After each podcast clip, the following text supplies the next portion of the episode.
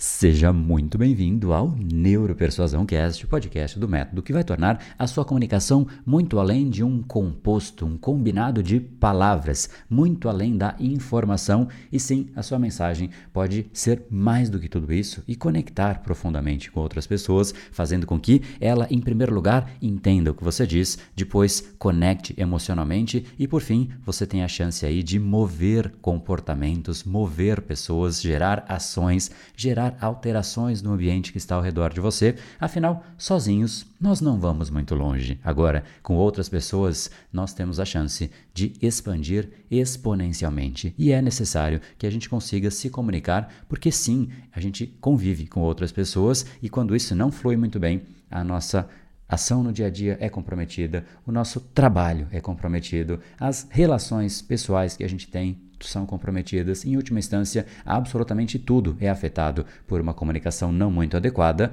e também pode ser positivamente afetado se a sua comunicação for muito além de meras informações. Hoje a gente vai falar sobre algumas palavras que você não deve usar se você não souber a hora certa de inserir no meio da sua mensagem. São palavras que podem simplesmente fazer aquela sua intenção sair pela culatra. Você tem uma intenção e o efeito, quando você percebe, é simplesmente o oposto. Você cria ali um problema de comunicação, a pessoa começa a pensar naquilo que você não gostaria e simplesmente você percebe que você perdeu o controle. Comunicação efetiva é sobre controle da situação. Então, se você quer ter controle, você tem que tomar muito cuidado com estas quatro palavrinhas, especialmente a quarta. Então, vamos que vamos, porque essa é a discussão do capítulo de hoje.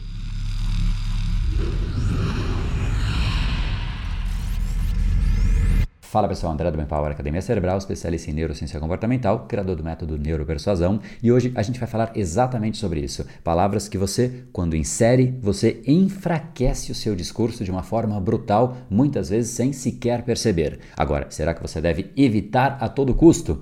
A princípio, sim, mas existem partes do seu discurso que você pode querer enfraquecer conscientemente, dizer e ao mesmo tempo anular logo na sequência. Então, neste caso, você pode usar estas palavras. Mas é importante que você tenha consciência que são palavras que basicamente mudam drasticamente o contexto daquilo que você estava dizendo, mesmo sendo palavras comuns do nosso dia a dia. E é exatamente aqui que você se diferencia de outras pessoas que simplesmente aplicam essa palavra sem perceber o efeito básico basicamente drástico que pode gerar na percepção daquilo que estava sendo dito. E se você quer aprender mais sobre esse tipo de mensagem, como você realmente se comunica de uma forma mais impactante, mais assertiva e estratégica, desenhada por você mesmo, então vamos lá, quais seriam estas quatro palavras? Eu vou te falar cada uma delas, mas eu sugiro que você preste atenção a todas. Eu uso particularmente a quarta palavra com uma intensidade muito grande para gerar exatamente o efeito oposto do que em geral as pessoas fazem. Mas vamos passar palavra a palavra.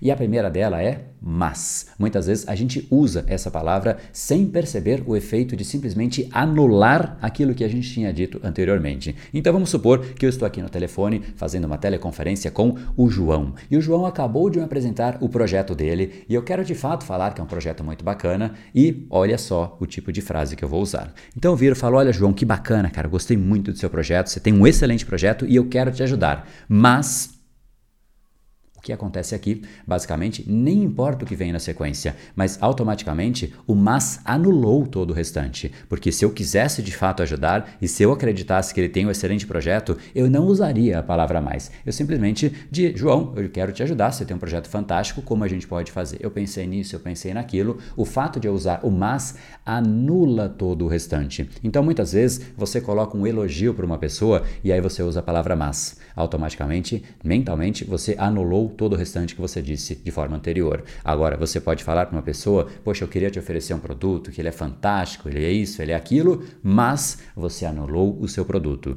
Você está numa entrevista e você fala sobre você, como você gostaria de estar naquela empresa, mas e simplesmente às vezes é um detalhezinho, mas o que vem na sequência não importa, simplesmente anulou tudo aquilo que vinha antes. Então, se você realmente quer estar naquela empresa e você tem um pequeno detalhe que de repente é o salário, é o lugar, é o deslocamento que você vai ter que fazer para chegar naquele lugar, você não pode usar o mas. Você fala, eu gosto muito da empresa, gosto do posicionamento, gosto das pessoas, gosto da posição, mas o lugar não é legal. Você anulou todo o restante e a pessoa simplesmente fica com a mensagem: Poxa, ele é até um candidato legal, mas Não é. Então o mas anula o que veio antes. Cuidado com a aplicação do mas, porque às vezes você não queria fazer isso, mas você acaba fazendo. Se é a ideia você anular todo o restante, então esse é de fato um bom uso da palavra mas. Vamos lá para a segunda palavra? E ela é tentar. Eu quero muito te ajudar e eu vou tentar. Basicamente, automaticamente, isso já embute um fato de que eu não acredito que é o cenário mais provável. E a pessoa ouvindo que eu não acredito naquilo, basicamente enfraquece toda a nossa conversa, enfraquece aquela relação. Eu vou ficar acordado à noite é uma coisa, eu vou tentar ficar acordado à noite já embute uma expectativa de que não é tão concreto assim, eu nem acredito tanto assim que isso vai acontecer. Então, cuidado, porque se você realmente quer mostrar para um cliente que você consegue executar um projeto, você não pode dizer que você vai tentar, porque automaticamente ele vai simplesmente cogitar alternativas, ele vai ligar para o seu concorrente e ele vai falar: Poxa, cara, eu não estou tão seguro que ele consegue fazer isso. Se você é um colaborador, um funcionário e vira para o seu chefe e fala: Olha, eu vou tentar fazer isso, e você usa isso repetidas vezes: Eu vou tentar, eu vou tentar, eu vou tentar, ele começa a perder credibilidade em você e ele começa a querer pessoas que não tentem, mas que façam de forma concreta. E o uso do tentar te enfraquece, torna você e o seu argumento uma coisa muito mais fraca do que seria sem esta tal palavrinha. E olha só que interessante, você pode até achar que não é tão possível assim, mas não use a palavra tentar. Você pode falar, poxa, eu preciso fazer esse relatório e eu acho que não vai dar. Isso você pensando com você mesmo. Ao invés de virar para a pessoa e para o seu chefe e falar, olha, eu vou tentar te entregar isso pela manhã, diga de uma forma diferente. Diga, eu vou inteiramente das nove até o meio-dia ficar exclusivo neste projeto concreto. Ponto. Basicamente, você disse o que de fato você vai fazer, o que é o concreto. Você vai ficar das nove ao meio-dia. Você disse que vai conseguir? Não, você disse que vai se dedicar a este projeto exclusivamente nesse intervalo de tempo. E ele fala: Bom, estou seguro que existe alguém trabalhando nisso. Ou seja, isso dá segurança. Tentar enfraquece e perde segurança. E a última coisa que você quer é que as pessoas percam confiança em você. Vamos para a terceira palavra, e ela é acho. Quem é autoridade não acha. Quem é autoridade sabe. Diz para você o que você precisa fazer. Imagina só, se você vai no médico e o médico vira para você e ele fala: "Olha, eu acho que você está com essa doença, então tome este remédio". Será que você sai com segurança desta consulta, vai para sua casa, compra esse remédio e toma, porque o médico acha que você está com aquela doença? Olha, eu acho que você está com essa doença, então agora você tem que fazer uma cirurgia. Opa, como assim fazer uma cirurgia porque você acha? Você não confia em quem acha as coisas, você confia em quem sabe das coisas. E é exatamente isso que você precisa passar. Se você acha as coisas, eu te dou uma sugestão. Não diga isso, volte para casa, estude, avalie, aprofunde o seu conhecimento e volte quando você souber, porque as pessoas que acham não têm espaço. São pessoas que são sempre colocadas de escanteio em detrimento das pessoas que sabem, das pessoas que aprofundaram, das pessoas que estudaram, das pessoas que têm domínio. E realmente, quando elas falam, as pessoas olham e não ficam com uma sensação de que ela acha, e sim ficam com a sensação de que ela tem convicção daquilo que ela está falando, sem nenhum tipo de dúvida. Ela não deixa margem. E essa palavra eu acho é exatamente a última coisa que você pode querer fazer para que a pessoa confie em você. Agora, assim como eu fiz com o tentar, da mesma forma, você pode sim não ter certeza. Você não tem certeza de absolutamente tudo no mundo, assim como ninguém. E o que você pode fazer para não se enfraquecer, para que as pessoas não percam confiança em você, é realmente deixar claro as suas premissas. Então, o que você pode dizer é: olha, com base em X, com base em Y, com base em Z, é isso que você tem que fazer. Ou seja, você deixou claro que, com base nessas premissas, neste racional existente na mesa, essa é a conduta adequada. Se algum destes racionais e dessas premissas elas são alterados, automaticamente a conduta é outra. Mas com isso que está na mesa, essa é a conduta. Então você mostra claramente uma causa e efeito. Você conhece a causa e você sabe qual é o efeito. Mudou a causa, muda também o efeito. Então, automaticamente você tem ali na mesa clareza e consciência daquele caminho caminho que você sugere que as pessoas façam e elas sabem que se mudar alguma daquelas premissas, elas também precisam voltar a falar com você. Então esse é um jeito de você mostrar que você não tem certeza de como é ou será o futuro, porque isso nenhuma pessoa no mundo consegue, mas com base no cenário atual vigente de informações que estão existentes na mesa neste exato instante, essa é a melhor conduta e não acho que é a melhor conduta. E essa então é a terceira. A quarta palavra ela é um pouco inusitada. E é uma palavra que eu tenho certeza que você usa múltiplas vezes o tempo inteiro. Estou falando da palavra não. Por que, que ela é tão controversa e você vai falar, poxa, mas André, eu uso não o tempo inteiro? Pois bem, veja só que esse de fato precisa ser muito estratégico. Quando você vira para uma pessoa e fala, olha, eu vou falar sobre um animal agora, um animal rosa, mas eu não quero que você pense em um elefante rosa. Não pense nele, tá bom? Eu quero falar de outros assuntos, mas não vamos falar nessa reunião sobre elefantes rosas. O assunto dessa reunião é outros, não é o elefante rosa, tá claro? Automaticamente o que, que você fez? Você falou sobre aquilo que você não queria. E o não no nosso cérebro, ele tem um efeito de negação. Então ele primeiro faz você pensar e depois você tenta eliminar. Só que essa tentativa, ela não é 100% condizente. Você não necessariamente vai eliminar 100% daquilo que está na sua mente. Se eu digo para você, não pense nas suas férias agora, você vai pensar nas férias e aí depois você tenta voltar o seu foco ali para o trabalho. Mas automaticamente você tem sucesso nisso? Talvez, mas fica ali um resquício. Poxa, eu queria estar agora na França, eu queria estar na praia, eu queria estar com os meus amigos, mas eu estou aqui. Automaticamente você traz aquele pensamento e depois você tenta anular. Então, se a ideia é que a pessoa não pense naquilo, não diga aquilo, não use a palavra não, porque o não diz exatamente isso. Eu coloco o bode na sala e depois eu tento tirar. Então não faz sentido. Se você quer que a pessoa não pense a respeito de algo, sequer mencione aquele algo.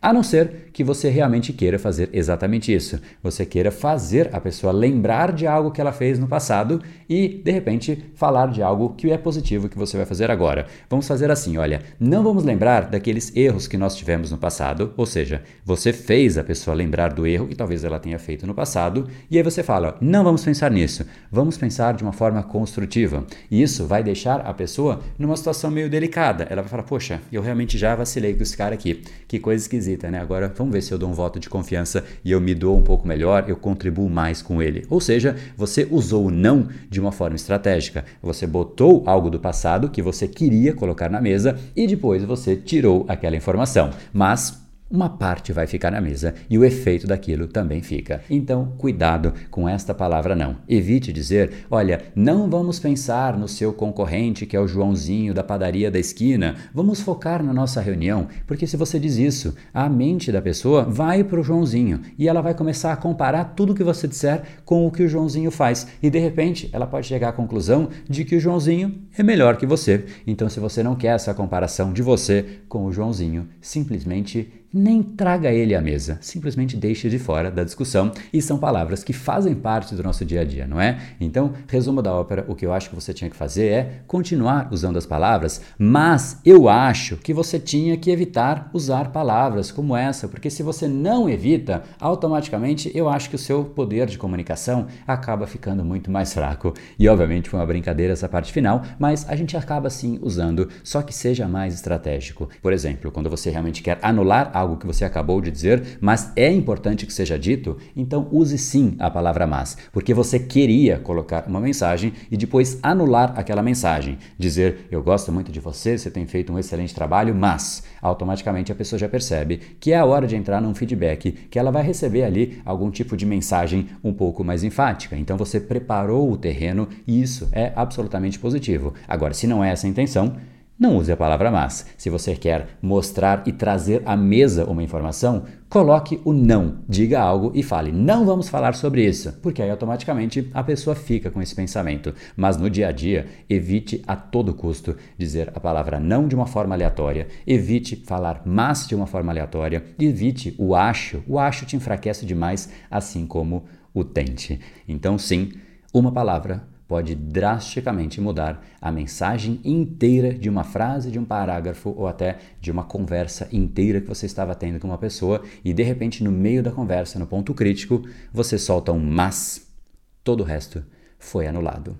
Uma palavra poder impressionante de detalhes na comunicação. Se você quer saber mais a respeito de pequenos detalhes e efetivamente como você realmente dominar a comunicação para que ela seja mais assertiva e entender como o cérebro humano funciona, qual é o processo decisório do cérebro humano. E se você quiser saber mais a respeito de neuropersuasão, se inscreva aqui em neuropersuasão.com.br para você receber o nosso próximo evento, que vai ser uma série de aulas, PDFs, e-books, materiais para que de fato você aprenda mais e mais profundidade quais são os fundamentos da neuropersuasão, tá bom? Te espero por e se inscreva aqui no canal para a gente se ver no nosso próximo episódio. No Brain, No Game. Até mais.